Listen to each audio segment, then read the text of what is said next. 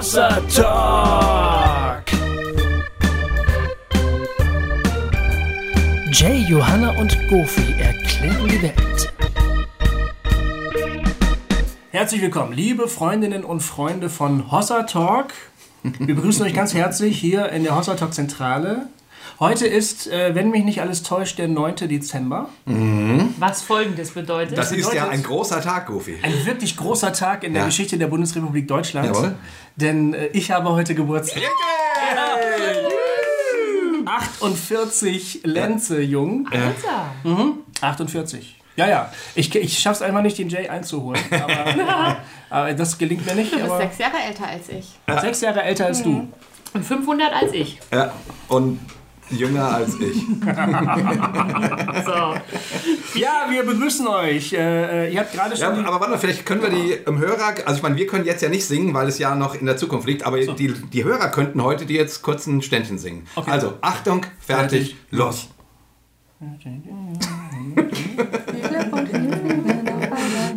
ich danke euch. Ja, ich danke Das war euch. klasse. Das war richtig. Habt ihr toll gemacht. Ihr habt eben schon Katis Stimme gehört. Kati Pietern ist heute unser Gast, unsere Gästin. Ja. Äh, und ähm, hat für uns wirklich spannende äh, Neuigkeiten. Also so das, was sie so macht hier in Marburg, zusammen mit Gerrit, ihrem Mann und vielen anderen Leuten, die sich beteiligen.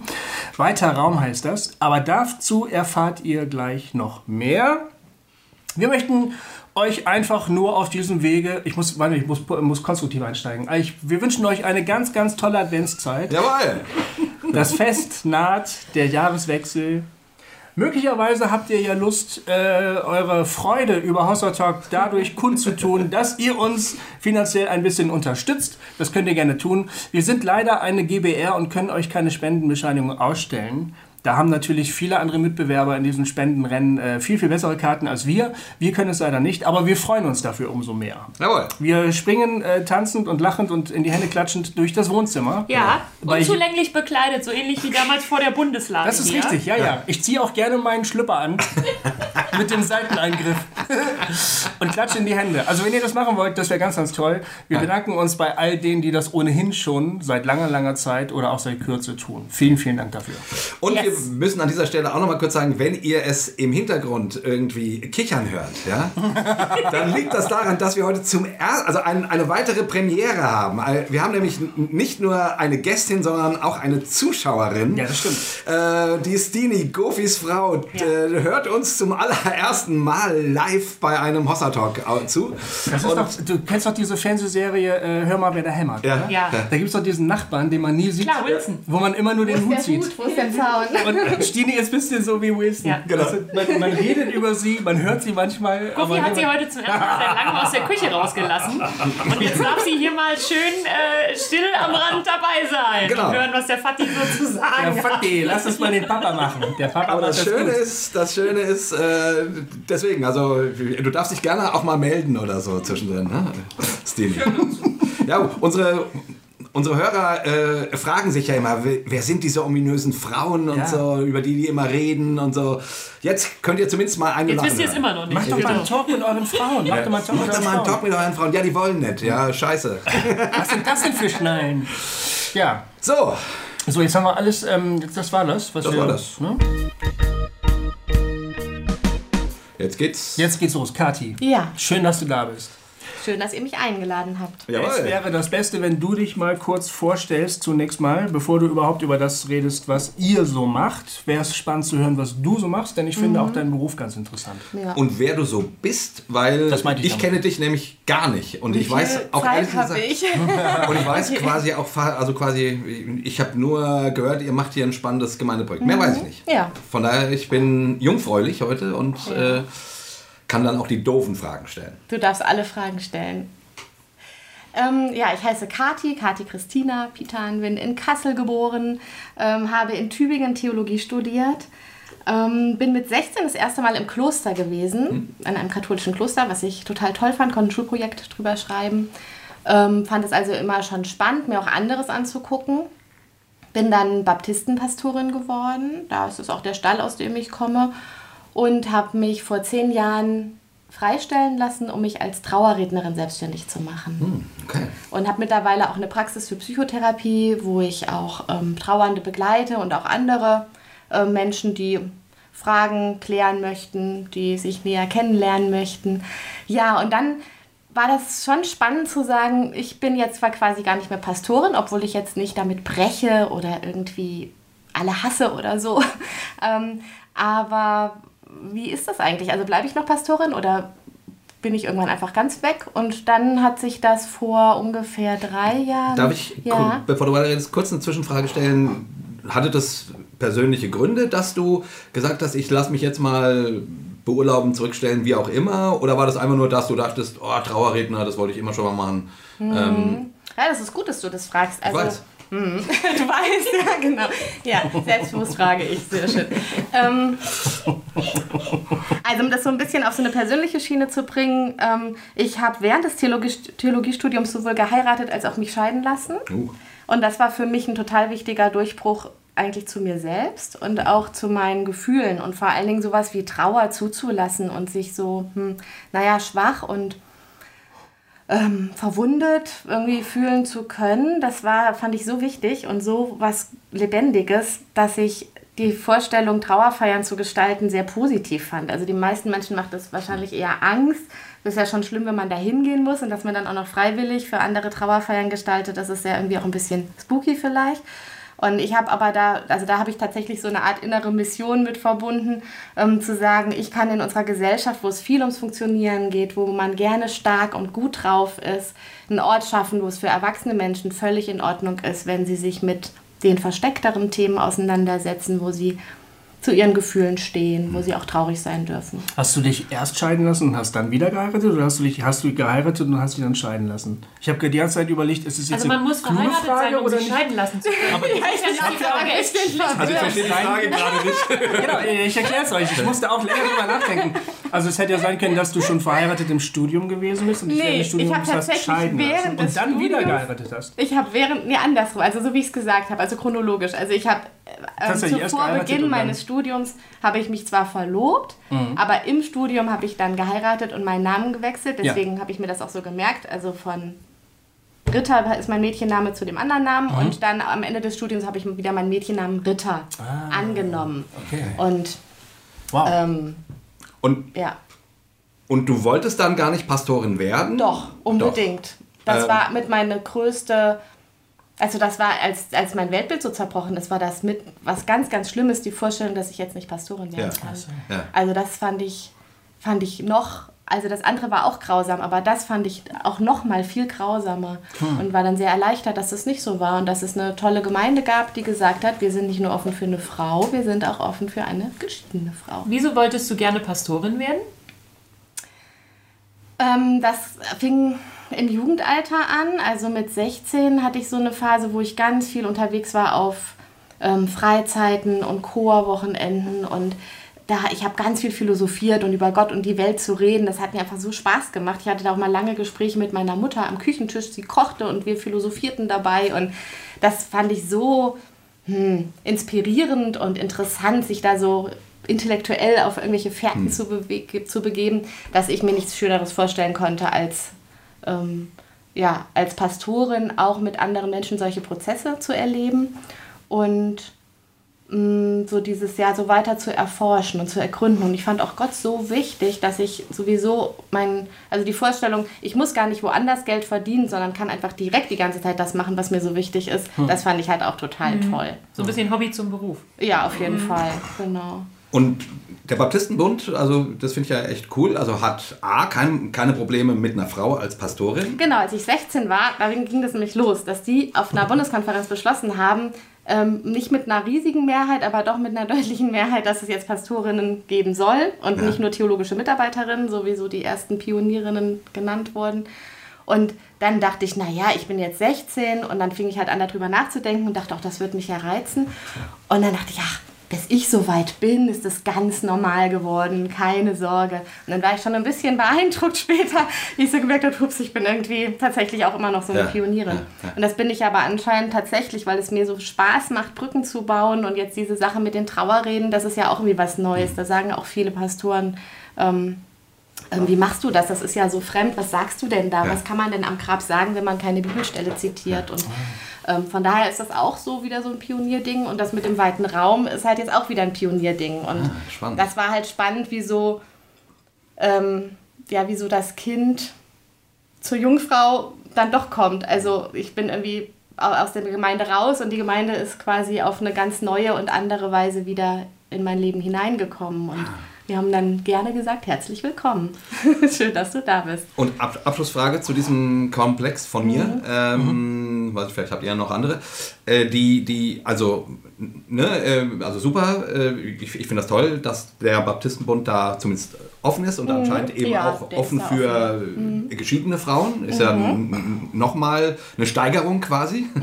ähm, ähm, jetzt hast du dann aber irgendwann gesagt, äh, ich will jetzt das Trauerpferd satteln. So. Und äh, Boah, ey. Das ist aber ein schönes Bild. ja, ne? Wie das Trauerpferd sagt. ich will das Trauerpferd satteln. Okay, das ist Sieht so ein Flemmen. Also so reiten bis zum Horizont ist auch so auf jeden Fall auch so ein visionäres Bild für mich. Ja, und es, äh, und es hat ja auch, auch so quasi, da denkt, denkt man auch gleich hinterm Horizont geht's weiter. Ganz genau. Na, na, na, na, na. Genau so ist das.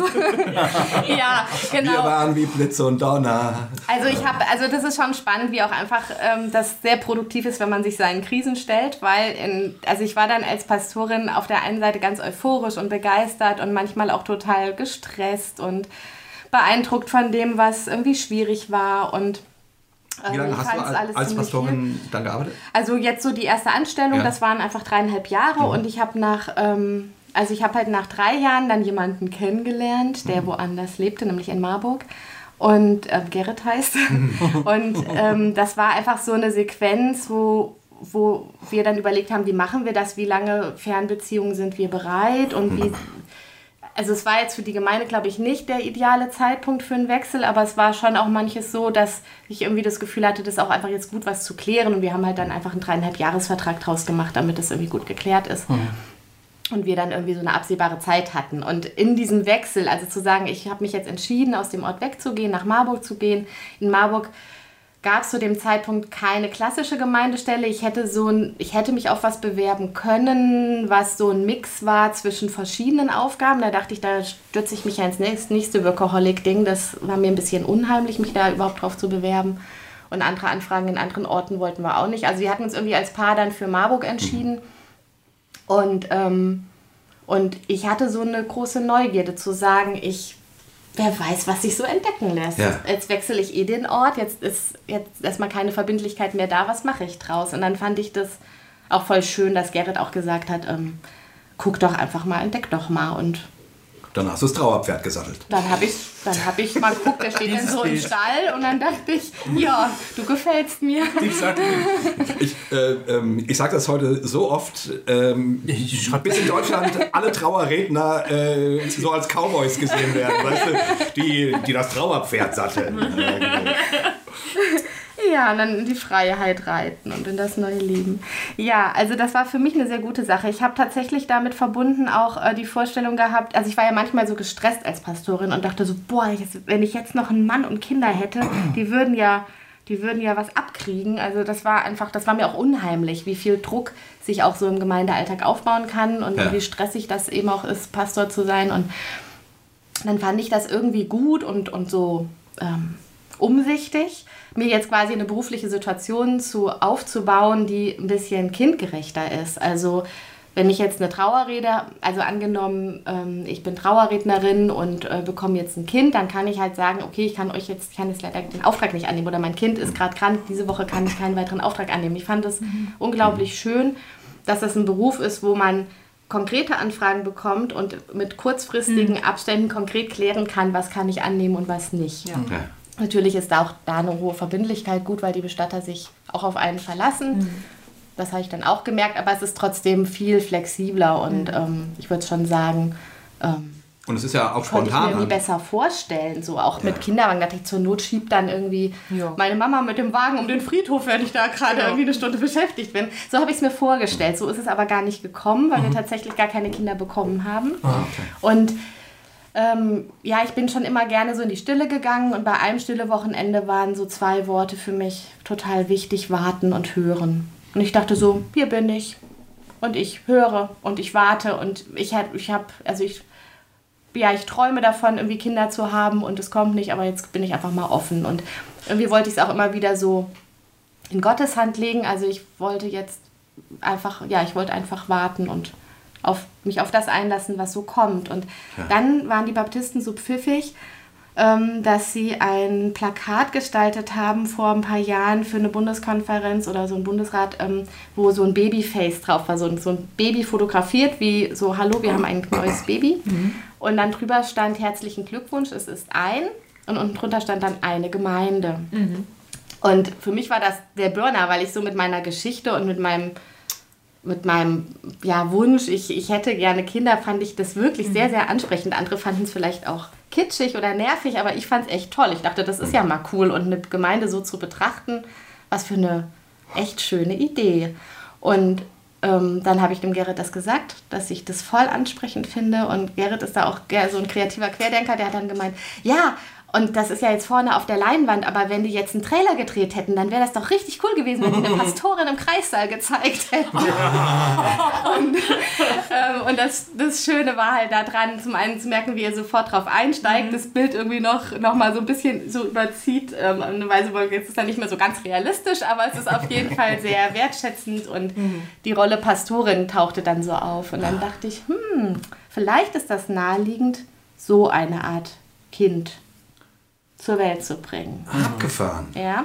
Ähm, und so kam euer Gedanke dann quasi eine Gemeindegründung ja, zu machen. tatsächlich. So war das. Das war wie so ein Zeitbeschleuniger. Ja. Also ähm, manche beschreiben das ja auch so, dass der Kairos dann der Moment ist, wo einfach plötzlich so ein paar Sachen zusammenkommen und es wie so ein Beschleunigungsmoment gibt mhm. und dann ist die Zeit reif. Mhm. Und das war bei uns der Moment. Mhm. Weil vorher hatten wir schon so Gedanken im Hinterkopf, ähm, also ich zum einen mit den Trauernden, die eher atheistisch sind oder viel Distanz haben, die sagen, na ja, aber Gott generell finde ich nicht uninteressant oder vielleicht gibt es ja sogar auch noch ein Gottesbild zu entdecken für mich. Aber das Setting von den Gemeinden, die es gibt, ist oft so, ähm, dass man so bestimmte Anpassungsleistungen erstmal leisten muss. Du mhm. musst jetzt erstmal so werden wie wir, so sagen wir mal so bürgerlich, mhm. oder du musst jetzt ja. erstmal so anfangen zu denken wie wir, oder so Glaubensvokabeln sagen mhm. wie wir, oder irgendwelche dogmatischen Sätze schlucken. Mhm. Und das fand ich schon so ganz unerträglich. Gerade durch meine psychotherapeutische Ausbildung dachte ich, das ist ja eigentlich absurd, wenn das, was mit Freiheit zu tun hat, und der Glaube ist ja im Kern, was mit Freiheit zu tun hat, ja. ähm, Menschen, die sich dafür interessieren, in eine Haltung bringen, wo sie sich eigentlich ein Stück vielleicht sogar verlieren oder, oder ja. sich anpassen. Und mhm. ähm, das war also so mein Ansatz, wo ich so dachte, ich würde so gerne einen Ort schaffen, wo auch erstmal einfach Beziehungen entstehen können und wo auch gar nicht so ein, das habe ich erst gesagt, aber ich mag auch gar nicht diese Chronologie, dass es dann immer sich so weiterentwickeln muss. Wo, mhm. Also lieber zu sagen, es gibt verschiedene Begegnungsräume und ich darf mir quasi den einfach nehmen, der für mich jetzt stimulierend ist und mhm. der die Reize beinhaltet, die für mich fruchtbar sind, wo ich eine gute Lebendigkeit ähm, bekomme oder entwickeln kann und dann ist es okay. Dann kann es schon fertig sein und es kann weitergehen, aber es muss nicht. Und aber die Vorstellung fand ich halt gut. Und ja? Jetzt, äh, ich, ich, äh, ich weiß ja nichts, ja, ne? außer ja. dass es irgendwie cool sein soll, was ihr macht. Mhm. Ähm, ähm, äh, jetzt normalerweise höre ich Gemeindegründungsprojekt, dann denke ich, ah, okay, da werden irgendwelche Räumlichkeiten angemietet, da gibt es eine Lobpreisband, da gibt es sonntags einen mhm. Gottesdienst und Hauskreise werden installiert und dann stellt man sich in die Fußgängerzone und singt äh, komische, schreckliche Lieder und so. Also, ne, also jetzt ja. so meine, meine Assoziation. Ja. Aber äh, ähm, ich weiß nun, dass ihr das anders macht. Ich, ja. ich will das nur noch mal hervorheben. Ja, das, ähm, ähm, weil, also Ihr kamt auf die Idee, wir wollen eine andere Form von Gemeinde gründen. Genau, also das, was ich jetzt gesagt habe. Nennt ihr das ja, so Gemeinde? Sag, wir haben, wir haben wirklich zwei Jahre versucht, auf den Begriff komplett zu verzichten, haben dann gemerkt, das ist so menschlich anstrengend. Ja. Und manchmal sagen wir Gemeinschaft und manchmal sagen wir auch einfach, na gut, Gemeinde. Aber ja. es ist definitiv äh, ja schon sehr anders, genau. Hm. Ähm, also ich wollte halt gerne so diesen, diese inhaltliche Haltung beschreiben, die ja. bei mir, die ich sehr wichtig finde und die für mich so auch so die Genetik von der Gemeinschaft ausmacht. Und Gerrits Haltung ist, dass er als Künstler so oft erlebt hat, dass eine Gemeinde zu ihm gesagt hat, ja, das ist ja schön, wenn du was Kreatives machst, um das Evangelium zu unterstreichen. Oder mhm. das ist ja schön, wenn du dich einbringst mit deiner Begabung, aber bitte nicht so radikal oder Mhm. bitte nicht so böse oder bitte nicht so zynisch oder so. Und das war immer so, so Gerrit kastriert schreibt, äh, er zeichnet, glaube ich, auch. Der oder? zeichnet und schreibt, aber vor allem als Schriftsteller, also als Wortkünstler ähm, ist er gerne unterwegs Ja. und ähm, hat auch eine Poetik geschrieben, was ich voll schön finde, weil ihn das so inspiriert hat. Der ganze Prozess hat er also viele Texte und Gedichte verfasst, ähm, wo er seine theologischen Gedanken in eine Poesieform bringt, um zu sagen, ähm, ich, wir, wir brauchen keine Dogmatik, weil ähm, Jesus hat auch Geschichten erzählt und ähm, und ich bin jetzt ein Schriftsteller und mache Poesie, also möchte ich gerne Poesie und bringe da meine Theologie rein. Ja. Die findet man auch auf unserer Internetseite. Also wen das interessiert, gerne reinlesen. Ähm, ja, also Gerrit kam von der künstlerischen Sicht und hatte deswegen auch so Sehnsucht nach dem weiten, freien Land und Raum. Ähm, ja, und dann haben wir ziemlich gleich auch gesagt, wir wollen das gar nicht irgendwie zu zweit machen, sondern wirklich bewusst als Team. Und dann haben wir den Christopher angehauen, der hatte gerade eine Pastorenstelle in der Nachbarstadt ähm, mit so 75 Prozent. Und dann dachten wir auch, vielleicht mag der ja mit der Viertelstelle mit einsteigen. Der ist sehr gut in Struktursachen und so Zukunftswerkstatt, so Projekte kann man mit ihm sehr, sehr gut machen. Der hat auch eine Coaching-Ausbildung und ja, hinterfragt gerne Systeme und ähm, ja, und das fanden wir eine gute Ergänzung zu uns. Und er hat sofort Ja gesagt. Und dann haben wir noch ein paar andere gefunden. Der Tobias Künkler war in der ersten Zeit mit dabei. Den fanden wir auch richtig gut passend, weil der mit dem Entkehrungsbuch einfach auch so, ein, so eine Offenheit dafür gezeigt hat, ähm, sich auf Prozesse einzulassen, die einfach Realität sind. Und ich glaube, das ist für mich auch so wichtig, ähm, mit sich selber und mit anderen so umzugehen, wie es wie es einfach echt ist und wie man als Mensch ist und nicht sich reinzubiegen in so Idealbilder, in so fromme Idealbilder oder gemeindliche Idealbilder, sondern ja einzugestehen, ähm, wie, man, wie man so unterwegs ist und darin sich gegenseitig halt auch zu unterstützen und Gutes zu tun. Genau, und jetzt sagst du ne, normalerweise Lobpreis. Also wir haben bisher keine Lobpreisband. Also wir sind nicht total dagegen, aber es hat sich bis jetzt einfach überhaupt nicht so entwickelt. Und im Gegenteil haben wir eher so ein paar Leute auch schon kennengelernt und getroffen, die, die eine Art, ähm, so eine Lobpreisüberdrüssigkeit oder Lobpreisaversion entwickelt haben. Gofi, das wäre doch deine Gemeinde quasi. Wir haben... Ja, ja, die Katja versucht Das haben wir von Anfang an hatten wir Ja, das nicht zu sagen, Gefühl. komm mal zu uns. Also wirklich, also ich Ich habe habe immer gesagt, Hossertalk ist meine Gemeinde. Ja, aber ich glaube, das ist echt so ein Riesenunterschied. Weil wir, wir sind echt, also echt vor Ort. Also Wir sind hier, wir sind hier, virtuelle Echtheit. Moment mal, Moment mal. Und wir sind hier eine falsche Scheiße oder was? Ich bin doch kein, ich bin doch keine körperlose Stimme. Ich habe doch neulich in der Schweiz erst liebe Leute Es getroffen. ist einfach, die künstliche Intelligenz ist völlig durchgedreht. Und das gibt es gar nicht in Wirklichkeit. Ähm, ich muss die ganze Zeit an, äh, während du redest, muss ich die Ja. ganze Zeit an unseren letzten Gast denken, den Ja. Markus. Markus Roll. Markus auch dran. Roll, äh, die unsere treuen Hörer, nicht die, nicht die anderen, äh, die unsere treuen Hörer, die wissen, wovon ich rede. Markus hat seine Lebensgeschichte erzählt, die deiner nicht ähnlich war, aber auch mit Scheitern zu tun hatte, auch mit so einem Rausfallen aus den herkömmlichen Institutionen und Strukturen und dann wieder so, eine, so, ein, so ein Neueinstieg und er, nennt das Flow. Also er folgt dem Flow, er geht dahin, wo er das Gespür hat, so die göttliche Kraft führt ihn so hin. Und das sind dann eben irgendwie andere Orte, andere Veranstaltungen, andere Leute, mit denen er da zu tun hat. Ähm, darüber haben wir uns das letzte Mal unterhalten und dann kam der Jay mit seiner Frage einfach nicht mehr richtig durch. Wie kann denn dieser Flow dann auch wieder sozusagen in Institutionen zurückkehren oder Ja. wie kann er vielleicht eigene neue Strukturen Das schaffen? ist eine schöne Gedanke. Und also das der, ist eigentlich das, was du gerade ganz erzählst, Genau, ich. ganz Ja. genau, so ist das. knüpft also Also wir an. haben zum Beispiel am Anfang gesagt, wir machen Tabula Rasa. Wir behaupten nicht, dass es irgendetwas Bestimmtes geben müsste in dieser Gemeinschaft, die wir jetzt gründen. Also Weiter Raum Marburg, das war uns auch so vom Namen her wichtig. Wir dachten, es war so ein bisschen umständlich, Weiter Raum Marburg. Ähm, aber wir wollten nichts Englisches und wir fanden es so gut zu sagen, Weite, da steckt schon so dieses programmatische drin. Wir sind wirklich im Denken offen und wir wollen, im, wir sind auch, wir, wir üben auch uns weiter offen zu machen, im, auch im Herzen und ähm, weil jeder hat so seine eigenen Blockaden ja auch. Also ja, Theologie ist weit, ähm, Menschlichkeit ist weit. Und Raum ist für uns so dieses, wir sind wie so eine Pilgergemeinschaft unterwegs und dadurch haben wir Raum, durch die Gemeinschaft. Und das ist, glaube ich, schon, ich glaube, dass, dass man auch über Internetkontakte so ein Stück Raum erleben kann. Ähm, aber was ich tatsächlich einen Riesenunterschied finde, wenn du sagtest, ich darf gerne auch meine analytischen Kompetenzen hier einbringen, ist, dass ähm, ihr ja tatsächlich auf eine sehr spezielle Rolle festgelegt seid in Hossa Talk. Ihr seid immer die, die den Laden jetzt hier starten und die den kontrollieren und die den, ähm, die hier einen Raum eröffnen und den auch bestimmen. Und, ähm, da, und ihr seid auch in der Rolle, wo ich mir vorstellen könnte, dass es auch viele gibt, die euch auch verehren dafür, dass ihr das tut. Das heißt, das ist jetzt nicht so wirklich was, ich bin mal richtig frech, Goofy, nicht wirklich was so Neues zu dem, was Ja. du vorher gemacht hast. Stimmt. Also diese Rolle, so ein Stück der Held zu sein, jetzt vielleicht eher der Anti-Held, gehört irgendwie noch zu dir. Und darum, darum hatten wir so von Anfang an so Lust auf dich, dass du bei uns dabei bist, weil wir dachten, wir haben Lust, dass du einfach dabei bist, ohne dass du der Held sein musst. Aber wir konnten es dir nicht so richtig rüberbringen. Wir hatten, Jetzt verstehe ich, warum du heute hergekommen bist. Das ist Missionsarbeit.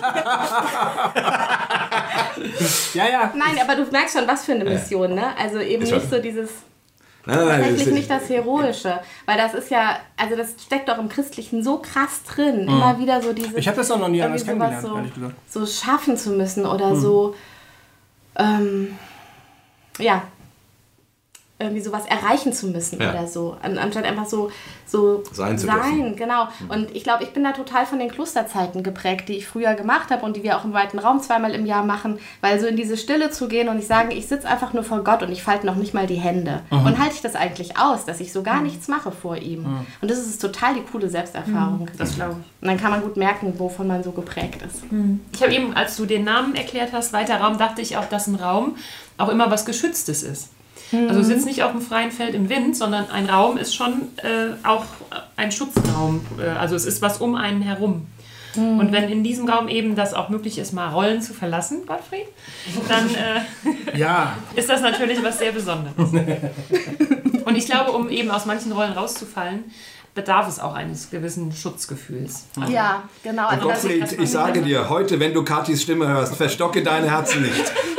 Höre den Ruf. Ah, ja, ja, der Herr Jesus klopft schon ganz wild. Ihr seid ein Albtraum. Künstliche Intelligenz Aua. Alle drehen durch, genau. Alle drin. Ähm, ja, also das, was du beschreibst mit dem Schutz, finde ich schön. Ähm, ich glaube, also, oder dann das mal so, mein Anliegen wäre, ähm, diesen Schutzraum durch ähm, zum Beispiel eine gute Kommunikation zu gestalten. Also das, was ich eine, die bei uns dabei ist, die ist zum Beispiel Trainerin oder Beraterin in gewaltfreier Kommunikation und wir haben ein paar, die haben andere therapeutische Ausbildungen. Ich glaube tatsächlich, dass ich denke, so sowas, eine Gemeinschaft oder eine Gemeinde kann das wirklich sehr, sehr gut gebrauchen. So dieses Wissen darum, wie gehen wir miteinander um, wie, wie sind wir auf Augenhöhe oder wie stabilisieren wir das erneut, wenn das irgendwie Ja. schief wird. Und Es gibt ja auch eben genug Gemeinden, die sich vielleicht wirklich sogar Mühe äh, geben, um Sicherheiten für ihre äh, Gäste zu schaffen, wo es aber an ganz vielen subtilen Stellen überhaupt gar nicht gelingt. Und dann kann eine Gemeinde ganz schnell auch ein Ort sein, wo man sich alles andere als sicher fühlt. Ja. Äh, wenn, sagen wir mal, Kontrollmechanismen irgendwie oder äh, halt auch schlechte Kommunikation passiert, Ja. Dann kann das ganz schlimm nach hinten losgehen. Deswegen finde ich es Ja. toll, dass ihr auf solche Sachen ein Auge habt. Ja, genau. Also genau. Und wenn und ich glaube, dass das Wichtige ist halt, dass also deswegen wollten wir, glaube ich, von Anfang an auch ein Team sein. Und ähm, manchmal überlege ich auch so. mh, ja, wo wollen wir wieder so Orte schaffen, wo wir das reflektieren, was wir tun. Also das, ich glaube, dass das einfach ganz wichtig ist, wenn man so zusammen unterwegs ist, auch mal über das zu reden, wie man sich miteinander wieder so, wie man so zurechtkommt miteinander, wie man sich fühlt, auch mit dem, was man tut und, und ob das, was man so plant, ähm, wie das so passt gerade. Also früher war es zum Beispiel so, dass, dass, dass ich das in Gemeinden manchmal gehört habe, ähm, wir sind hier keine Bedürfnisbefriedigung oder so. Darum Wir machen hier keine im Gottesdienst. Wohlfühlgottesdienste. So, ja. Und, und ich, Hier geht es nicht um das Lustprinzip. ja, und, und das ist so krass, weil das ist tatsächlich was, wo ich so in meiner eigenen Entwicklung gemerkt habe, boah, das ist doch das Einzige, woran wir uns orientieren können, sind doch die eigenen Bedürfnisse, die erstmal wahrzunehmen und zu gucken, wie kann ich die gut versorgen. Die und mal das ist dann kennenzulernen, kann schon lebendig. total ja. spannend sein. Und deswegen ist es so, mm, ja. Also die Gemeinde nach dem Lustprinzip. Also ihr habt äh, dort einen Raum, einen weiten Raum, Veranstaltungen, Genau, also wir haben keine gesagt, die dazu gehören muss. Und dann haben wir als erstes gefragt, was macht eigentlich den Sonntag schön? Ja.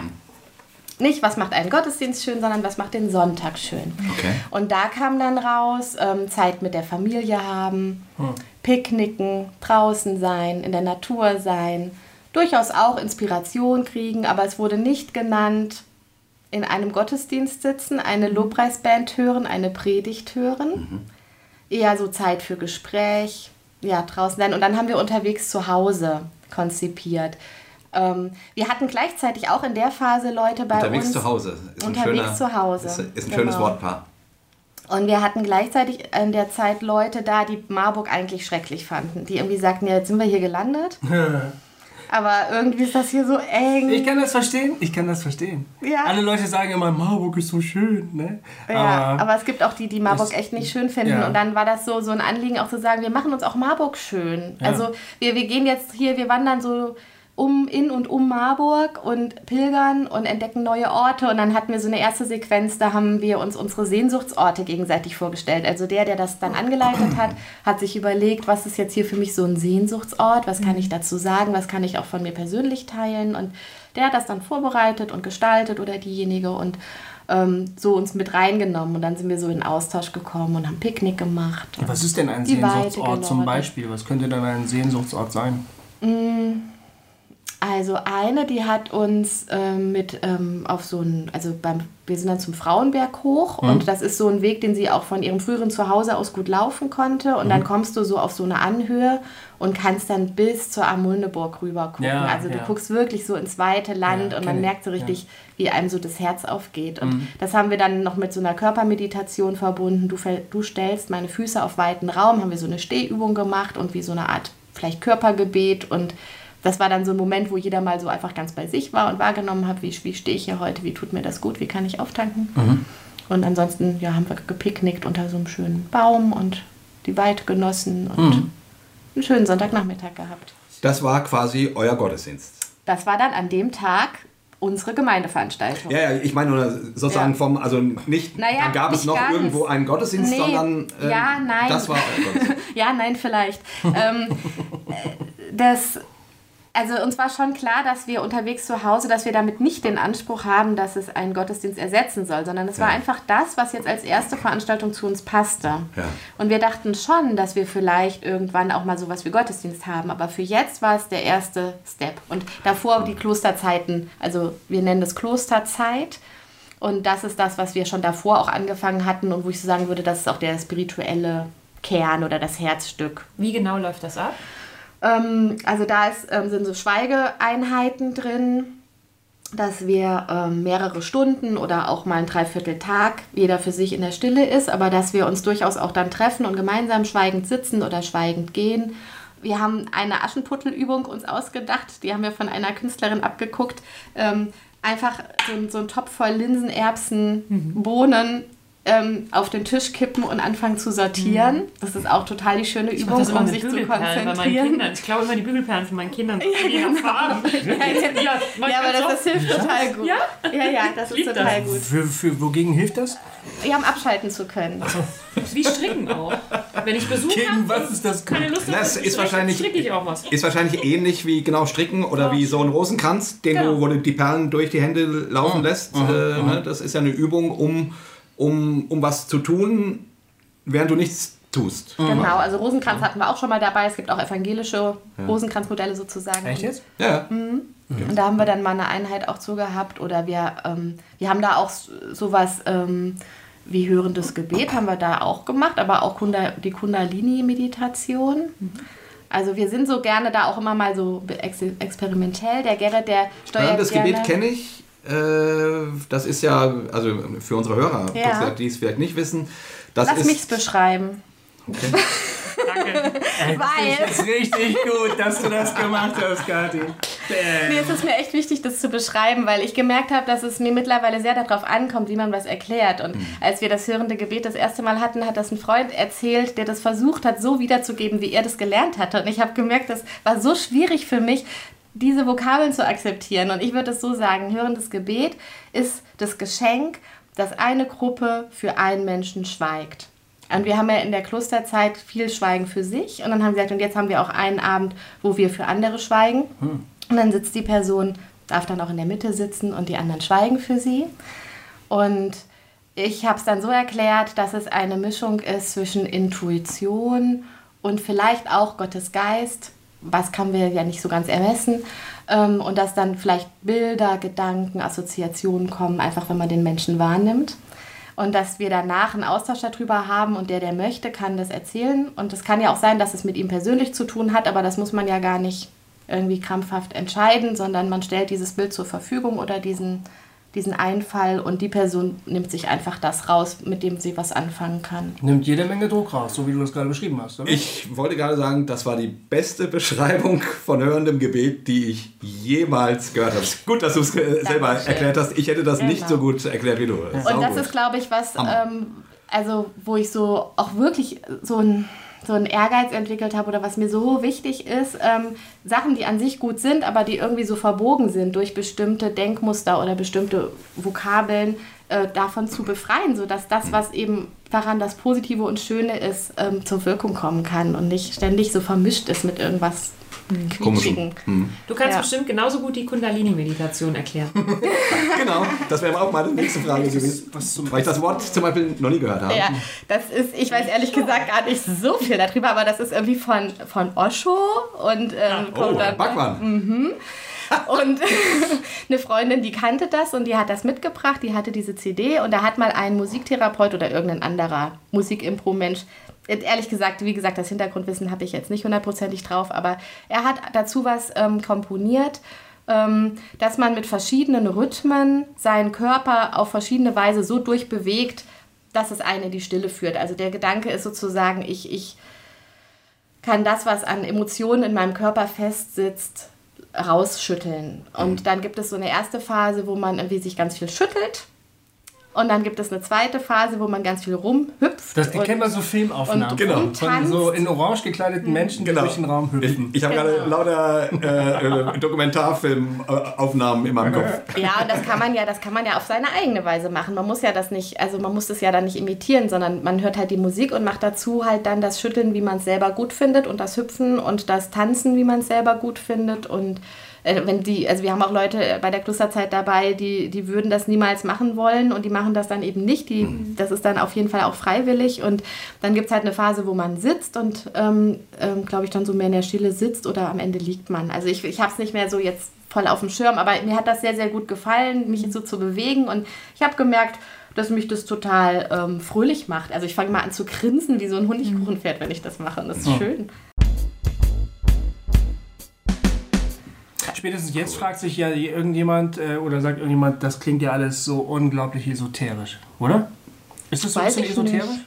Also ich habe ein, hab eine ähm, stille Woche mal bei jemandem gemacht, der heißt Paul Imhoff. Das ist auch so ein Weltenwanderer, der Kenn ist ich. irgendwie als ähm, hm.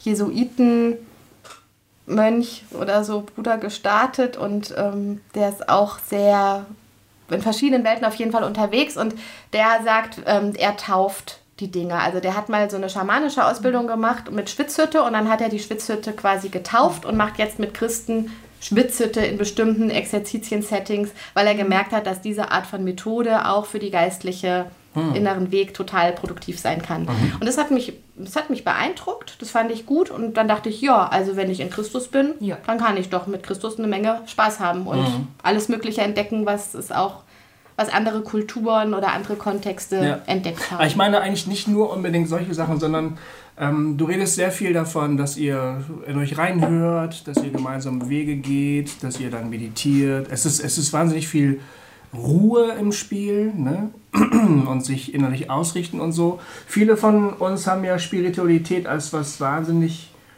mh, mm, handlungsorientiertes kennengelernt. Also man geht in den Gottesdienst, man singt ein Lied, man mhm. hört eine Predigt, man spricht ein Fürbittegebet, man geht hinaus in die Welt und hilft dem Nächsten. Also das ist so ja. wahnsinnig aktionsorientiert. Ja, ne? also und gut, da, so wie du es beschreibst, ja, ist sehr viel es ist vielleicht, also weil Wahrnehmung, Achtsamkeit. So. Mhm. Mhm. Also weil ich es jetzt so von meiner Warte beschreibe, wenn ich jetzt mal mich so auf das einstelle, was du gerade erzählt hast mhm. und hier auf den Tisch gucke, wo ich so ein paar Karten mitgebracht mhm. habe, ähm, dann ist es bei unterwegs zu Hause zum Beispiel so, dass wir schon mal... Ähm, mit Speckstein gearbeitet haben und wer wollte, konnte mit verbundenen Augen im Garten sitzen und sich mit verbundenen Augen einen Stein holen und ein Werkzeug und den Stein bearbeiten und gucken, was bei rauskommt. Ähm, also wir hm. machen ziemlich viel auch mit Tun und wir haben einmal eine Folge vom Siegfried Zimmer gehört über Exodus, die fanden wir ziemlich stark. Und dann, um diese Enge Ägyptens zu erleben, haben wir uns alle ins Gästeklo gestopft bei uns zu Hause. Und, ähm, und das heißt, wir sind schon so, dass wir sagen, wir wollen Evangelium erleben. Also wir wollen die Inhalte, mit denen wir umgehen, die, die, die kommen schon so ins, ins Erleben, auch ins Tun. Das ist nicht nur was, was mit also klar, Kloster ist ja schon so, dass man auch sitzt und schweigt und nicht tut. Mhm. Ähm, aber wir haben ja noch, also bei unterwegs zu Hause ist eigentlich sehr viel Aktivität dabei, weil wir mhm. ja auch gehen. Mhm. Dann hatten wir eine Phase, da haben wir Erlebnisräume gestaltet, spirituelle Erlebnisräume haben wir die genannt. Das war quasi das Wort für Gottesdienst. Ja. Und da haben wir ähm, den ganzen Raum umgestaltet. Und einer, der auch abgefahren war zum Thema Tabubruch oder Tabu, da hatten wir dann außen äh, verschiedene Stationen, wo man sich überlegen konnte, ob man dieses Tabu brechen will. Hm. Ähm, zum Beispiel einen Totenschädel küssen. Von einem Archäologen haben wir aus dem 13. Jahrhundert so einen Schädel gehabt. Also einen richtig echten? Ja, von einem Bestatter haben wir uns einen Sarg ausgeliehen. Da konnte man überlegen, lege ich mich in diesen Sarg rein. Wow. Ähm, wir haben, feiern, wir haben eine Dose Hundefutter da gehabt. Man, also, also sogar eine von einem, von einem ähm, Koch, der, ähm, also der, wo es wirklich Lebensmittel also mhm. Menschen, also gesetzlich war klar, da sind nur Sachen drin, also das können Menschen essen. Ja, Diese ja. Hundefutterdose stand da, man konnte überlegen, nehme ich einen Löffel. Ja, An einer anderen Stelle konnte man sich von einem Theologen einen hocherotischen Roman vorlesen gegenseitig und gucken, lese ich den vor oder halte ich das aus oder will ich das überhaupt in hören? Ähm, und man konnte sein Gehalt veröffentlichen. Ah, okay. Cool. Und es waren alles so Sachen, wo wir im Vorfeld gesagt haben, ähm, wir möchten schon was nehmen, was sich echt anfühlt. Also es soll nicht so, also es muss schon echt Jungschar dann sein und nicht, ähm, wir tun jetzt mal so, als wäre es ein bisschen aufregend, aber eigentlich ist es ja hm, hm, hm. so, sondern so dieses Komfortzonen-Ding, so die verlasse ich jetzt hier gerade. Und es gab Leute, die haben an keiner einzigen Station was gemacht mhm. und das war okay. Mhm. Und es gab, und es gab, glaube ich, keinen, der an allen das gemacht hat. Mhm. Und darum ging es uns auch einfach zu wieder schon dieses Wahrnehmen, ne? wie ist das für mich mit Tabus? Und dann hatten wir wir innen wie so eine Art Begegnungszelt gestaltet. Also so was, also das fühlte sich auch richtig schön geschützt und nett an, dann, dann so in der Mitte zu sitzen und draußen waren ja so die gefährlichen Tabustationen. Und dann haben wir halt darüber geredet, ähm, ähm, wie, ja, zum einen natürlich, was wir erlebt haben, aber auch ähm, so jetzt in die Bibel geguckt, ähm, dass Jesus ständig Tabus gebrochen hat. Und dass überhaupt, dass Gott Mensch wird, ist der Tabubruch schlechthin. Mhm. Und ähm, ja. Also, ne, man, das ist ja die Unterscheidung. Entweder, also da Gott ist der nichtmenschliche Bereich und, hm, ja. und, naja, und Gehen auf dem Wasser ist ja irgendwie auch eine Grenzüberschreitung und so sagen, ja. äh, wieder auferstehen. Also das ist irgendwie, ja, ständig Tabubruch. Und dann haben wir aber auch festgestellt, dass wir heute in einer Gesellschaft leben, wo, ähm, wo ja Grenzen auch so ein ganz schwieriges Thema sind. Also es ist ja schon fast wie so gar nicht okay, wenn man irgendwas nicht will oder mhm. wenn man oder also es ist so, so eine, auch eine spannende Die Grenze Sache wird zum neuen wieder. Tabu vielleicht ein bisschen. Ja, vielleicht. Mhm. Oder auch so im Bereich Sexualität ist es immer, also bei den Frommen, die hängen ja noch total hinterher, da gibt es immer noch irgendwie, was weiß ich, Skandale in Gänsefüßchen, aber in einem anderen Bereich ist es schon wieder fast schwierig, ähm, so ein Gefühl dafür zu kriegen, äh, was, was worum geht es ja. mir denn jetzt eigentlich, wenn so alles geht oder muss ich jetzt alles ausprobieren oder mhm. so. Und das fand ich sehr, sehr spannend zu gucken. Das Neue Testament ist in einer völlig anderen Zeit entstanden. Da war es, also da ging es ja auch bei Petrus darum, du darfst dieses Fleisch essen und so. Also mhm. da haben wir heute wieder völlig andere mhm. Fragen über Fleisch essen. Und ja. ähm, mhm. das fand ich sehr, sehr spannend. Und, ja.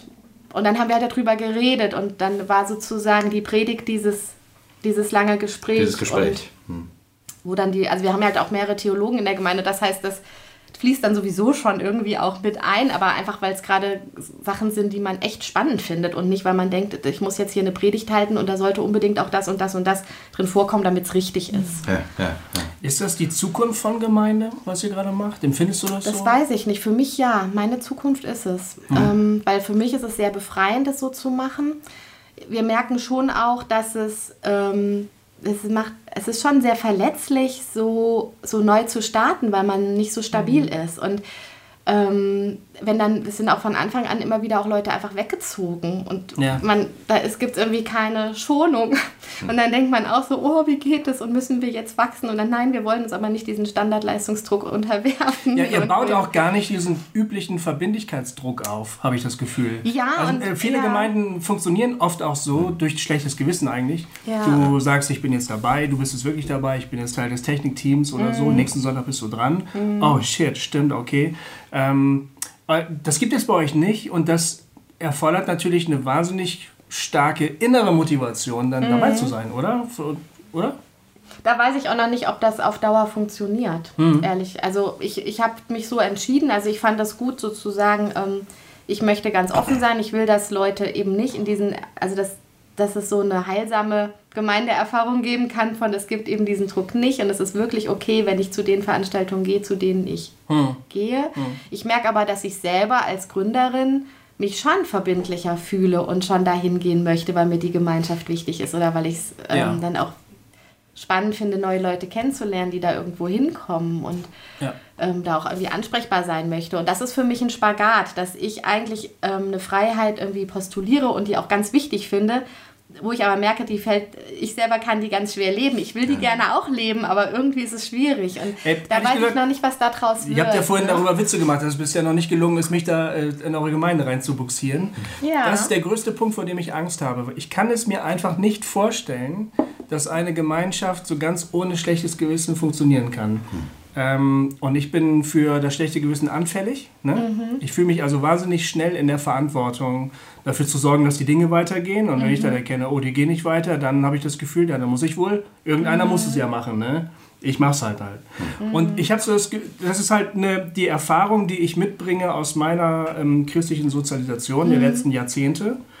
Äh, neulich waren wir zusammen in einem Gottesdienst und ich hatte fast so eine Art von Retraumatisierung irgendwie, ne? weil Minutenplan, Gebet vorher, bla, dieser äh, Softporno-Worship. Ja, ich habe mir wirklich ein kopulierendes Paar vorgestellt, während die Musik lief und es funktionierte. Kann aber auch an deinem Dach schaden. Nein, ja, nein, es funktionsiniert. Wenn du, wenn du jemals diese, diese Weichzeichner rosaroten Filme gesehen hast, irgendwie, Ja, da weißt bin du, ich ja nun völlig unerfahren. weißt du, dass die Musik, die Musik klingt genauso. Ist ja scheißegal, jedenfalls, weißt du. Und davor ich, hätte ich Angst, also, dass ich da ganz unwillkürlich wieder in alte Muster zurückfalle, weil ich sage, wir haben hier wahnsinnig viel Freiheit und das ist super, aber irgendeiner muss es ja machen. Ja, und da bin ich schon so eine Verfechterin, die dann ähm, das auch wieder thematisiert und sagt, ähm, dann lass uns eher was wieder aufhören oder was ausfallen, als dass das entsteht. Und ich habe aber auch gemerkt, das finde ich noch fast gefährlicher, dass es anderen dann so geht, dass sie in so einen Trott reinkommen. Also das ist eher so, weil es sich so vertraut anfühlt und weil es für sie eigentlich sich auch okay anfühlt, ähm, so ins, jetzt bin ich hier der Vorbereiter und es macht mir ja auch Spaß und ähm, was weiß ich, und dann kam aber zu dem, zum Beispiel diese spirituellen Erlebnisräume, die haben mega viel Spaß in der Vorbereitung gemacht, aber es war so viel Arbeit, immer diesen ganzen Raum umzugestalten. Wir haben halt, Ja. der Björn, der ist total begabt da drin, ähm, Räume zu verändern. Das ist wirklich genial, wie er da jedes Mal den Raum verwandelt hat.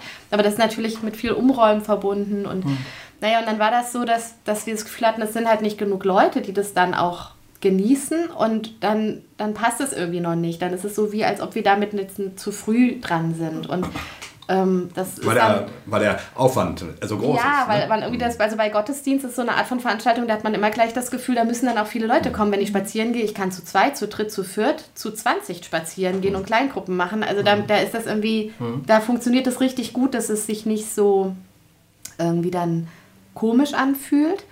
Ähm, aber bei so einer anderen Sache schon. Und, und ich mein, an- mein Streben wäre schon, dass wir ähm, viele Formen entwickeln, die diese Flexibilität beinhalten und dass wir so oder dass wir halt den Aufwand dann so betreiben, wie, wie er uns halt Freude bringt. Also zum Beispiel zu würdigen, dass wir so einen Spaß hatten bei diesen Erlebnisräumen und dass Gerrit und Björn echt abgegangen sind. Also gerade bei dem Tabu-Ding, da hatten sie zum Beispiel überlegt, ob sie am, am- am Eingang äh, Bademäntel austeilen. Um sozusagen so einfach mal so diverse Fantasien zu wecken, was in diesem Gottesdienst so passieren könnte. Geil. Oder, ähm, oder ob sie ähm, ihre Hühner mit, also ein- einer aus der Gemeinde hat Hühner. Und dass es aber an einer Stelle darum geht, dieses Huhn zu töten. so, um Gottes Willen. Wir sind die Gemeinde, die dann irgendwie die Hühner schlachtet. Ähm, wir, Oh wir, wir yeah, haben natürlich baby. damit gerechnet, dass es keiner macht. Ja, wir sind tierlieb, wir möchten nicht, dass Tiere zu Schaden kommen. Ähm, aber wir, also da merkt man einfach, die haben so einen Spaß gehabt, auch dann in der Vorbereitung ähm, Dann darf's das auch alles Arbeit zu sein, ne? explorieren. Genau. Und das ist dann auch, dann hat es, es ist auch was Schönes. Jetzt habe ich eine Frage. Du bietest jetzt für die Leute sehr viel an. Also du machst dir sehr viele Gedanken und machst ein Angebot, was breit ist und weit ist und Ja. spannend bleiben muss und so. Wie tankst du denn für dich? Tankst du in deinen eigenen Angeboten auf, Ja, die du erschaffst? auch, ja. Reicht dir das? Ähm, mm, also es ist, glaube ich, schon eine Mischung zwischen, ähm, wie viel Zeit habe ich auch, also für mich oder so, aber ich würde sagen, eigentlich ja. Also ich genieße das sehr. Es ist für mich ähm, eine Bereicherung, ähm, dadurch andere neue Menschen in meinem Leben zu haben. Ähm, und es ist auch so, dass die in den einzelnen Veranstaltungen solche Momente drin sind, wo ich das einfach total genieße. Also wir haben letzte Woche, ähm, also wir sind ja jetzt quasi noch ein bisschen vorher, aber wir haben Ende November, sagen wir mal so, Ende November haben wir uns mit einer Floristin getroffen und Adventskränze gestaltet. Das hätte ich alleine niemals gemacht. So, und das finde ich halt klug, dass das solche Veranstaltungen zu konzipieren, die für mich selber auch gut sind. Dass du nicht alles selber anleitest, ist wahrscheinlich der Schlüssel, ne? Also ja, eben, genau. wenn die Floristin da ist und sagt, hier kommt der Zweig genau. rein. Ja. Mhm, ja. Genau, oder bei der Klosterzeit gibt es ja schon Phasen, wo ich auch ähm, offen bin, Einzelgespräche zu führen, aber ich habe ja trotzdem auch die Phasen, wo ich alleine ähm, schweige und trotzdem ist es so, dass wir nach der Klosterzeit meistens nochmal zu zweit einfach irgendwo hinfahren, in irgendein Städtchen und dann nochmal ein bisschen sozusagen Urlaub machen und da merke ich schon, dass das ähm, also das ist, stimmt, was du sagst, wenn man das so anleitet, ist man nicht komplett versorgt. Es braucht irgendwie noch so ein, noch sowas von, das mache ich jetzt für mich und oder das ist jetzt so ein, so ein Ausgleich oder so. Kathi, ich, ich würde gerne, ähm, also was ich irgendwie cool finde, das ist gerade so ein bisschen mosaikmäßig, ne? so, Ja. es äh, wird ein bisschen deutlicher, was ihr da so macht. Ich hätte so, damit ich so eine Vorstellung habe. Ich erzähl noch mal mehr, ja. Gerne noch so ein, auch so ein bisschen mal so eine Rahmenkiste. Wie viele seid ihr denn? Ja. Wird dort, gibt es jemals Predigten? ähm, äh, wie organisiert ihr das? Also jetzt mal so, wie, oder treffen sich da einfach nur, also in meinem Kopf könntet ihr jetzt fünf Leute sein und ihr könntet 40 sein. Ja, genau. Mehr ist in meinem Kopf nicht drin. Ja, ja, das passt auch. ähm, also wir haben ähm, ein Leitungsteam, da sind sechs Leute drin und wir treffen uns einmal im Monat. Wir haben ein theologisches Wohnzimmer, das, ähm, das, da kommen auch so ungefähr sechs Leute, das ist auch einmal im Monat. Bei der Klosterzeit kommen zum Beispiel auch Externe dazu, das sind dann gute Freunde, ja, die woanders wohnen, aber die das total mögen und die mental irgendwie zu uns gehören und die dann die Klosterzeit mitnutzen. Das finden wir auch gut. Ähm, dann diese, also dann, ja, Abendmahl essen wir gerne als, oder Abendmahl machen wir gerne als so ein Festessen. Da haben wir irgendwie auch noch so Ideen, uns so einen transportablen Abendmahlstisch zu bauen. Ähm, Also da gibt, es gibt auch echt einfach noch total viele Ideen, die wir noch nicht umgesetzt haben. Auf jeden Fall sind wir bei den Veranstaltungen, wenn es jetzt wenige sind, tatsächlich vielleicht auch einfach mal fünf. Und wenn es viele sind, im Moment tatsächlich eher noch so unter 20. Und es ist aber so, dadurch, dass das wie so ein Netzwerk ist oder wie so ein, wie so ein Mosaik, ähm, dass es ja, dass es quasi jeweils irgendwie Leute gibt, die da regelmäßiger kommen und die so, so auch vielleicht so ein Kern sind und dass aber bei jeder Veranstaltung eine Offenheit da ist, dass andere dazukommen können. Also wir haben auch das Weiterdenken extra entwickelt, dass es dann ja wie so eine Zukunftswerkstatt oder so und also wir haben so einen Satz jetzt mit dem der Christian Rommert von Leitungskunst, der war jetzt bei uns im Sommer, das war total schön. Ähm, da haben wir so einen, so einen Visionstag gemacht, um mal das so in so einen Satz zu bringen, was wir eigentlich wollen. Und wenn ich den jetzt auswendig, ich sage ihn jetzt auswendig, also lieber weite Raumleute, wenn ich irgendwas jetzt falsch formuliere, dann liegt es an meinem Gedächtnis. Aber es ist sowas rausgekommen wie ähm, als weiter Raum wollen wir Begegnungsräume schaffen, um einander Wegbegleiter zu sein auf unserer Lebensreise in der jeder, jede Wertschätzung erfahren, mh, Orientierung finden und sich frei entfalten kann. Das ist für uns gelebtes Evangelium. Und die freie Entfaltung bezieht sich aber mehr auf dieses Freiwerden, auf dieses innere Freiwerden und jetzt Mhm. nicht, dass es immer alles total improvisiert ist, auch wenn wir viel Interaktion haben. Ja, und das haben wir mal so dann mit die verschiedenen ähm, Veranstaltungen auch gesammelt und dann so geguckt, wie kommt das da so drin vor und merken, dass das ist ja eine ganz gute Orientierung und es funktioniert ziemlich gut. Also das, was wir so machen, mit der Qualität sind wir sehr zufrieden. An Quantität ist es tatsächlich so, dass wir immer wieder so das Gefühl haben, ach so, ah, was weiß ich, ein, zwei Familien mehr wäre irgendwie Ja. schön oder würde sich irgendwie stabiler anfühlen, weil es ähm, ja, weil es dann einfach nochmal entspannter ist mit diesem auch wegbleiben können. Jetzt für, aber das betrifft eigentlich unser Leitungsteam so ein bisschen, dass die sich halt zu mehr Verbindlichkeit irgendwie entschlossen haben. Ähm, aber ich, ja, also da wird, da bin ich schon dran, so dass ich selber, glaube ich, in manchen Punkten mich gerne mehr ähm, auch mal so zurücklehnen würde. Ähm, und das schwierig finde, mit der Gründerrolle zu kombinieren. Also was ich voll geil finde, was ich richtig, richtig geil finde, äh, ist, dass ihr da, ihr macht da kein Programm, ne? das spüre ich Ja. so, ihr macht da kein Programm, sondern ihr seid da. Und wie das ganze Ding aussieht, das hat ganz viel mit den Menschen zu tun, die da sind. Und da sind Leute, die haben Lust auf eben nicht einfach nur die Wiederholung von dem, was man aus dem christlichen Rahmen so kennt, sondern die wollen darin vorkommen und die wollen sich darin entfalten und wohlfühlen und so. Äh, also das, das finde ich ganz, ganz fantastisch. Äh, sp- spricht mich auch sehr an. Also ich glaube, wenn ich, wenn ich in Marburg leben würde, dann würde ich zu euch kommen. Ähm, Da würdest du erstmal eine Lobpreisband aufmachen. Danke. Nee, würde ich nicht. würde ich nicht. Ich würde bei diesem ganzen, äh, bei, bei, bei diesem ganzen Klosterscheiß mitmachen und mich total wohlfühlen. Und, Und schütteln würdest du nicht. und ich würde so froh sein, Osho-Schütteln zu machen und, äh, und nicht mehr irgendwie Lobpreislieder singen zu müssen. Äh, also es, also es wäre genau mein Ding. Ähm, ja, und das finde ich erstmal schön. Ich, äh, äh, in mir regt sich so eine andere, ne, so, so eine andere Stimme, die sagt, ja, aber äh, äh, ähm, die machen ja nur, wora- worauf sie Bock haben. Wie geht das denn? Oder, oder es gibt so eine Stimme, die, so Stimmen in mir, die sagen, das klingt doch alles viel zu schön, um wahr zu sein. Und ja, kein Wunder, dass da kaum jemand kommt. Da ist ja gar kein Zug dahinter. Also, so, ne? also Zug, Zug dahinter. Zug dahinter, so, ne? Also ich glaube, warum? Ich glaube schon, dass wir echt eine, eine, eine Macke da haben, dass wir echt so ein bisschen gehemmt sind, uns so darzustellen. Im Sinne von so, wir sind jetzt die Coolsten, kommt alle her. Wir wollten es von Anfang an nicht und haben jedes Mal wieder von Neuem gezögert, wenn es darum ging, sich irgendwie in Marburg zu präsentieren. Also da haben wir echt richtig so eine Baustelle, dass wir... Dass wir gesagt haben, wir wollen keinen von anderen Gemeinden abwerben. Das muss jeder wirklich für sich selber wissen. Wir wollen auch gar nicht, dass die zu uns kommen, die einfach nur was Hippes, Neues wollen. Wir haben schon Lust auf die Menschen, die auch Fragen haben. Also wir haben zum Beispiel einmal so die Heiligkeit der Fragen ehren als ein so ein, so ein, so ein Satz. Und wenn, wenn Leute gar keinen Bock auf Fragen haben, ja, was, was wollen sie dann bei uns? So, also ähm, Aber deshalb wollte ich gerne, dass du mal zu uns kommst. ja.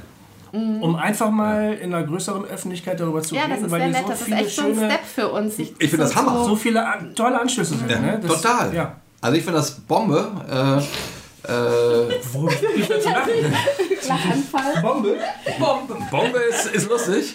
Nee, ich finde das äh, echt ähm, stark. Also ich. Ähm, Ich finde es halt so gut zu sagen, ähm, irgendwie so das, was, was echt ist oder was wesentlich ist, das, das darf sein und da kann man sich auch drauf verlassen. Also ich habe es auch so gedacht, ähm, das kann ja überhaupt nicht in, in Gottes Sinne sein, dass Reich Gottes nur so funktioniert, dass sich irgendwie Menschen kaputt machen. Das ist total unlogisch. Und, und oder dass es ja langweilig ist. Also ich, Und auch ich bin, ungesund und abgetroschen. Ja, ich bin manchmal im Gottesdienst einfach gelangweilt, weil ich irgendwie denke, oh, die, dieses ewige Singen, das habe ich so, das haben wir so oft gemacht. Das ist also nichts dagegen, ne? Aber ich bin manchmal echt gelangweilt, weil ich irgendwie denke, ja, das passiert, da passiert immer dasselbe irgendwie. Ja. Also du sagst jetzt gelangweilt und ich würde sagen, ich, ähm, ich empfinde es dann irgendwie als unlebendig. Oder es gibt irgendwie, also meine Großeltern waren ja schon gläubig und ich bin da echt mit aufgewachsen und mein, was weiß ich, mein einer Großva Urgroßvater ist im Krieg in den Ruinen vom Onken Verlag gestorben in der Bombennacht, als Kassel zerstört Onken-Verlag, wurde. Also echt? da gibt es quasi auch so einen baptistischen Märtyrer in meiner Familie. Also es war schon so ganz tief immer so diese, diese Verbundenheit dazu da und und gleichzeitig aber auch eine ganz tiefe Traurigkeit ähm, irgendwie über das, was ich daran als unlebendig empfunden habe. Und ich habe die, die Generation meiner Großeltern, auch bei meinen Großeltern, aber auch darüber hinaus manchmal so erlebt, ähm, dass die lieber nicht leben, als dass sie einen Fehler machen. Und dass es so das Wichtigste ist, dass man dem, dem Herrn Jesus treu bleibt und dass man ihn lieb hat und dann wird es gut. Und ich habe irgendwie schon in der Jungschar angefangen zu merken, so ist es aber nicht. Die Jungschar ist irgendwie langweilig oder die, die Jugendgruppe ist irgendwie ein träger Haufen und, und die Gottesdienste. Ich hatte, also meine Mutter, die hat dann irgendwann mal gesagt, naja, nutz doch den Gottesdienst als die Zeit, wo du was mit Gott machst. Und dann lass mal die anderen egal sein, weil ich mich mal so aufgeregt habe, schon mit 13, dass es so einfach nicht funktioniert. Also ich glaube, ich bin echt aus Rebellion Pastorin geworden. Und, ähm, und dann, dann war das halt so mein Date mit Gott und ich saß mit ihm da und habe mein eigenes Programm irgendwie versucht mit ihm zu machen in diesem Rahmen, der manchmal mehr oder weniger störend war und mhm. selten wirklich unterstützend. Und das ist ja eine Katastrophe. Und ich glaube, dass ich deswegen gar nicht die bin, die Gottesdienste vorwärts treibt, weil ich einfach mich in zu viele Gottesdienste gezwungen habe in meinem Leben und selber, obwohl ich eine Gemeinde gegründet habe, echt kein Bedürfnis nach Gottesdienst mhm. habe. Nach, mhm. nach Kontakt zu mir, zu Gott. Ich finde auch ehrlich gesagt, also Meister Eckhart hat diesen Satz gesagt, Gott wohnt in mir, ich bin nur so selten zu Hause. Das ist der Punkt, warum, es, warum ich das so stark reinbringe. Bei den anderen ist es anders. Die haben andere Punkte, die sie reinbringen. Mhm. Und das ist auch was, was zu weiter Raum gehört, dass jeder ähm, sich ja auch mit einbringt und das mit die, die Gesamtform, das Gesamtkunstwerk quasi mitgestaltet. Und ich, ich, ich für mich ist halt die Ruhe und diese Stille was, was total wichtig ist, bei sich ankommen. Mhm. Ähm, aber das ist, glaube ich, weil es einfach für mich in meinem Leben so wichtig ist. Und ja, andere, die machen mehr die Aktion und das ähm, vielleicht eben auch den Gottesdienst und vielleicht irgendwann auch eine Lobpreisband. Wir wären da noch nicht mal dagegen, aber wir würden über Liedtexte diskutieren und wir würden Jazzharmonien bevorzugen, weil es hat einfach mit diesem, mit diesem, mit diesem Lebendigen, glaube ich, zu tun. Ob das irgendwie was mhm. Plattes, Abgetroschenes ist, was sich dann irgendwann so gleichförmig anfühlt oder ob da ein Kontakt ermöglicht wird über die Form zu dem, was innen an Leben da ist. Ja. Okay, so wir sprachen mal irgendwann hm? über solche Massenveranstaltungen. Mhm. Und wie die äh, dich vielleicht auch als Protagonisten damals manchmal angekotzt haben. Weißt du, wenn es so sehr stark um Zahlen ging. Ja. Äh, heute so und so viele Leute, heute so und so viel Bekehrung, heute so und so viel Teelichter auf der Bühne und so weiter. Mhm. Ich denke, gerade das, was Kathi vorstellt, ist im Prinzip das konsequent gelebte Gegenteil. Mhm. Ja, es ist, äh, also was eure Orgelstrukturen angeht, ist es natürlich wünschenswert, ihr hättet mehr Leute einfach, damit es sich besser umsetzen lässt. Mhm. Aber äh, ansonsten würde ich das eigentlich gar nicht wünschen. Also, weißt ja, du, ja, ja, genau. Also man hat doch lieber es wäre wichtig, zehn Leute, denen man sehr nahe kommen ja, kann. Ja, genau. genau. Und ähm, wo man eine sehr authentische Gegenübersituation haben kann, ja. als irgendwie 700.000 Leute mit Teelicht vorne, ähm, mhm. wo du gar nicht genau weißt, wie haben wir es denn eigentlich? Das ist übrigens, äh, darüber denke ich ganz, ganz oft nach. Ne? Also es gibt ja so diesen amerikanischen Zug äh, hin zu Mega-Churches, mhm. ne? so, also was ja echt den Vorteil hast, dass wenn du, keine Ahnung, 500 Leute wo sitzen hast oder, oder gar 1000 oder so, also du hast den Vorteil, dass du besser verschwinden kannst. Ne? Du kannst quasi hin hinten sitzen und dich merkt keiner. So. Das ist vielleicht für manche bei uns am Anfang der Hemmschwelle. Genau. Das Warte. macht halt ein bisschen Angst, dass man gleich so gesehen wird und so in den Kontakt mhm. auch ja. ein bisschen wie so muss. Vielleicht. Ja, genau. Der zweite Vorteil ist, dass du einfach unglaublich viel wuppen kannst, weil du viele Leute hast, die eine Begabung haben, die mhm. was können. Du hast wahnsinnig viele so Ressourcen, ne, durch du Größe. Echt also riesen also Geld Ressourcen. und Kraft hast Genau. Ja. Da, also, ne, ich verstehe schon, warum dieses Modell attraktiv ist. Mhm. So, ne? Auch um Buhai zu machen. So. Mhm. mhm. Was ich sozusagen, aber mich zieht es ganz persönlich eigentlich auch eher in diesen kleineren Zusammenhang. Also, weil ich irgendwie äh, eher die Orte suche, wo, wo man echt miteinander ist und wo Raum und Platz für den Einzelnen mhm. ist und wo man nicht, weil so eine große Geschichte, die musst du dann durchstrukturieren und da, und da kannst du nicht nur verschwinden, da verschwindest du auch. Mhm. Ja, da habe ich auch Respekt ne? vor. Also Gemeinden, die das hinkriegen, in so einer großen Struktur zu existieren und das noch zu schaffen, dass jeder irgendwie so seinen, seinen guten Platz findet, das finde ich bemerkenswert. Und gleichzeitig habe ich ein hohes Misstrauen, dass eben doch dabei so viel dieses Anpassungsding passiert, ja. weil das bei den Menschen schnell so ankommt, dass es so sein muss oder dass es so richtig ist oder dass, wie, wie kann man eine Mentorenstruktur schaffen, die dann wieder ermutigen, dass jeder das auf seine Weise auch entwickeln darf und dass dann nicht irgendwie ähm, ja, schädliche Muster gestärkt werden. Ich frage mich immer, was so, eine, was so eine gesunde Größe wäre, dass man nicht dann irgendwann ausbrennt, weil, weil man ständig nur am, am Geben ist oder nur die gleichen Leute immer geben müssen, weil weil es halt nicht so viele gibt. Und wo auch, eine, auch, auch genug Distanz möglich ist, dass du nicht dich immer gleich auf dem Präsentierteller siehst, sozusagen. Also deswegen haben wir, glaube ich, Ja. auch ähm, halt so offene Veranstaltungen. Also da ist ja auch ein Geselligkeitsfaktor dabei. Ja. Also es ist ja nicht, also Klosterzeit, und selbst da entscheide ich ja, wie viel offenbare ich von dem, was ich in der Stille auch erlebe. Oder da gibt's, es gibt ja auch vertrauliche Strukturen. Also wir haben ähm, eine, die auch ehrenamtlich ähm, Coaching einbringt. Ja. Und das ist natürlich total vertraulich und ähm, dient nicht irgendwie als Kontrollmittel oder so.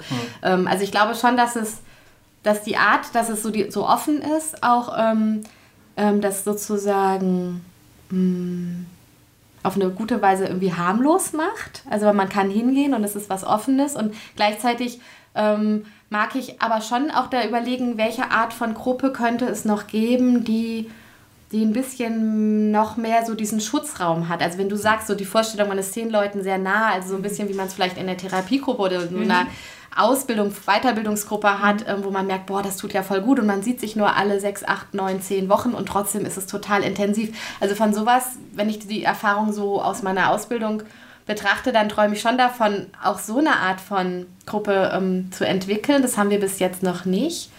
Ähm, und es ist so ein bisschen wie so verschiedene Seiten. Ne? Also wenn man mehr so bei dem, bei dem niederschwelligen, geselligen ist, dann hat das einen eigenen Wert, der auch schön ist, der auch entspannt, den man auch mal braucht. Also immer nur tief reden ist ja vielleicht auch ein bisschen krass. Und, und das andere ist aber irgendwie auch, auch interessant. Also ich denke auch, dass es, da wir jetzt noch nicht so viele sind, ähm, eben auch dann die Frage ist, welche Ideen entstehen jetzt und welche entstehen später. So kann ich es mir am besten überlegen. Und wenn es irgendwann auch einen großen Gottesdienst gibt, den irgendwie, den ein Team mit Begeisterung und Liebe macht, nicht aus Druck, nicht aus Zwang, nicht aus Missionsdruck oder so, dann könnte das ja auch schön sein. Würde ich jetzt auch irgendwie nicht dagegen sein. Ich habe aber sehr Respekt für, vor, vor meiner, äh, diese, diese Vorstellung, dass man so ein großes System dann irgendwie gut strukturieren muss. Das finde ich wirklich sehr respekteinflößend. Ähm, also da würde ich dann so ein bisschen auf meine Kollegen irgendwie setzen, die, die dann nicht. Also ich glaube, für mich wäre so eine Gruppe von, sagen wir mal, 40 wäre schon super. Und unter 100 wäre wahrscheinlich auch immer noch fein, aber darüber wird es wahrscheinlich schon spannend. Also Größe bringt immer eine gewisse Schwerfälligkeit Ja. mit sich auch, ne? oder? Also Ja, ist so. Ja, und ich glaube auch so dieses Kontakt haben können. Also ich möchte so gerne ähm, schon ähm, mitkriegen, wie es dem Einzelnen geht, im Sinne von ähm, auch zu ermutigen, pass gut auf dich auf oder, oder ähm, sag doch auch lieber mal Nein oder so. Und das, kann- sowas kann man ja eigentlich nur, man kriegt ja nur ein Gefühl für den Menschen, wenn man ihn irgendwie auch ein bisschen erlebt. Und wenn das dann zu sehr in so eine Masse geht, ähm, dann haben wir, hat man ja gar keine Chance mehr. Und sag mal, die, die Baptisten, die machen das so mit. Die finden das cool. Wir machen das bisher mit. Also wir haben da einen Antrag gestellt, dass wir als Gründungsprojekt anerkannt werden und ähm, der Antrag wurde bewilligt. Ja. Da hatten wir dann auch genug Unterstützer. Also wir waren ungefähr 20 Leute. Die wollten da nicht alle mitmachen, aber die haben teilweise gesagt, ähm, aus der Nachbargemeinde sind wir, aber wir unterstützen das, sodass ihr starten könnt. Und wir hatten halt am Anfang diese, diese Struktursache geklärt, weil wir dann von Anfang an Spendenbescheinigungen ausstellen konnten. Das fanden wir halt gut. Ja. Ähm, und irgendwie auch so eine, so eine juristische Klarheit schaffen konnten. Wir sind Körperschaft des öffentlichen Rechts. Und gleichzeitig ist ähm, der Baptismus eben was, was sehr, sehr frei ist, weil die Autonomie der Ortsgemeinde einen ganz hohen Wert hat. Ähm, so dass es ja sagen wir, auf der finanziellen Ebene eine gute Transparenz gibt, auch eine gute, es gibt eine gute demokratische Grundstruktur, weil die Ge- Gemeindeversammlung immer das ähm, ähm, herrschende Gremium ist sozusagen und ähm, es über Wahlen läuft und gleichzeitig ist man inhaltlich sehr frei. Und da gab es halt in den letzten Jahren im Baptismus auch eine gute, also in meinen Augen eine gute Entwicklung hin zu einer ganz großen Weite, was sowohl Ökumene als auch ähm, ähm, sexuelle Orientierung anbelangt. Und das habe ich für mich so ergriffen zu sagen, ja dann brauche ich da auch nicht brechen, so, dann ist es weit genug, dass wir uns da auch verorten können. Und dann sind wir vielleicht die, die am krassesten am einen Ende sind und es gibt vielleicht viele, die ganz am anderen Ende sind. Aber solange ähm, uns da ähm, das nicht irgendwie eng gemacht wird, ist das für uns eine ganz tolle Chance, dass wir uns gut rechtlich aufstellen können. Und auch trotzdem in, einer, in irgendeiner Form vernetzt seid. Und ne? vernetzt sind wir so auch. Das heißt, es gibt- Ich meine, der Baptismus ist ja hat ja auch ein paar Jahre auf dem Buckel, also Genau. da wurden schon Erfahrungen gemacht. Ja, genau. Ne? Ich, ich Ja. finde das immer, ähm, ich, ich denke immer so diese, manchmal denkt man ja, ja, so gestandene Gemeinden, äh, nee, wir machen lieber was ganz Neues. Aber ich finde so eine, so eine, so eine Geschichte, die so Mhm. einen Bund hat äh, oder die eine Denomination hat. Wie gesagt, da sind Erfahrungen gemacht worden, die dann sich in Liturgie oder in äh, theologischen Gedanken ausgedrückt haben, die dann nicht unbedingt jeder nochmal machen muss. Ne? Also so an, Ja. mal positiv gesagt. Ne? Ja, so. das, genau. Also ich, ähm, Also ich finde es wertvoll, will ich damit Also, sagen. genau. Ne? Ein gemeinsames Erbe. Ja. So. Und ich, wir haben halt, also wir sind ja, also bei uns gibt es schon einige, die Baptisten sind oder auch früher waren und dann irgendwie, das wo man auch so schmunzelt, weil wir von Anfang an dachten, wir wollen total gerne ökumenisch sein und auch gerne interkulturelle und interreligiöse Kontakte pflegen. Und dann waren irgendwie die ersten, die so zu uns kamen, zufällig Baptisten. Das, war das war überhaupt nicht so gewünscht eigentlich, aber es war trotzdem okay. Und ähm, ja, ich denke, dass das halt eine der Freikirchen ist, die, ähm, die da wirklich einen tollen Raum bieten und eine ganz große, eine ganz große gute Art haben, ähm, weit zu denken und gut zu strukturieren und transparent zu sein und nicht missbräuchlich zu sein. Cool. Ja. Wir müssen zum Schluss kommen. Ja. Letzte Fragen, meine Damen und Herren. Gibt's Ich, ich habe keine. Und gleich friert die Hölle zu. Jetzt stehen wir hier. Er hat immer die letzte. Also immer wenn die Sendung vorbei ist, dann Gibt's sagt der Jay, Frage? jetzt ist es soweit. Ich habe noch ein bis 15 Fragen. Hast du schon gute Fragen Und gestellt? heute... Mensch, Jay, was machen wir denn jetzt? Ich, ich weiß auch Hast du einen. Vorschlag für diese Situation? Also ich erzähle noch was. Wir feiern bald Wald, Waldweihnachten. Das ist die Postkarte. Die kann man nicht Wir- sehen, äh, ja, über den ich Podcast. Weiß. Ich Ich zeige weiß sie nicht. euch. Da sieht, man, da sieht man Menschen im Wald mit Fackeln. Also wir gehen in den Wald und feiern Weihnachten im Wald und schmücken einen Tannenbaum mit Möhren und Apfelkringeln wie cool. für die Tiere. Für die Tiere. Ja, und Tiere ist eh ein gutes Stichwort, weil wir haben tatsächlich ähm, auch Therapiehunde in, unserer, in unserem Gemeindeprojekt, die hervorragend den, den, ich stotter schon, die hervorragend den Begrüßungsdienst macht. Die zwei Pudels. Ja, genau. Auf der Karte sieht man zwei Pudel. Ja, Pudel sind ja super schlau. genau. Also es ist nicht Bruder Sonne, Schwester Mond, sondern Bruder Pudel, Schwester Pudelin. Naja, das, die muss man halt erleben. Das ist. Ähm, also die Rina, die arbeitet als Trosthund. Die ist tatsächlich ähm, für die Also es war Trauerarbeit. ernst gemeint, auch wenn das jetzt hier lustig ist. Also ich habe die Rina für die Trauerarbeit ausgebildet und ähm, die begleitet tatsächlich auch Trauerfeiern. Und die hat ein total gutes Gespür dafür, auf Menschen zuzugehen und Menschen zu integrieren und Freundschaften zu knüpfen. Und dann war das irgendwie ganz naheliegend, dass sie im Gemeindeprojekt auch mitmacht. Und das ist schon richtig schön. Also die bringen wirklich Menschen zusammen und Sau gut. Ja, wir hatten im Hospiz, gut. da habe ich früher mitgearbeitet, da gab es auch immer mal Hunde, die da am Start ja, waren. dann kennst du das. so oder, so oder so ausgebildet. Manche waren tatsächlich in der Begleitung Sterbender ausgebildet. Also Ja. haben sich dann dazugelegt Ja. so, wenn das den Leuten angenehm war. Und danach waren die aber auch immer echt im Sack, die Hunde. Ja, Die das Hunde. ist anstrengend. Yes. Waren Danach die- waren die Knitterhagel. Das ahnt man nicht, das ahnt man Richtig nicht, wie, fertig. wie die sich, was, also die haben da unglaubliche Kompetenzen, aber die, also die machen echt viel. Also die, man, man denkt so, ja, die setzen sich halt jetzt neben mich, aber die nehmen irgendwie Kontakt Ja, spüren, auf und äh, spüren ganz viel. viel. Und krass. ähm, ja, Das ist das echt ist ganz toll, tiergestützt zu arbeiten. Also ich habe nicht nur ein, ähm, ein Gemeindegründungsprojekt und bin Trauerrednerin, sondern mache das auch noch tiergestützt. Yes! Ja, Also die, die, Pionierin. die Frage, die sich mir dann dabei aber stellt, ist, äh, ob die Pudel auch ihren Zehnten zahlen. Weil das sind es ja nicht richtige Gemeindemitglieder. Keine gemeine-Pudel.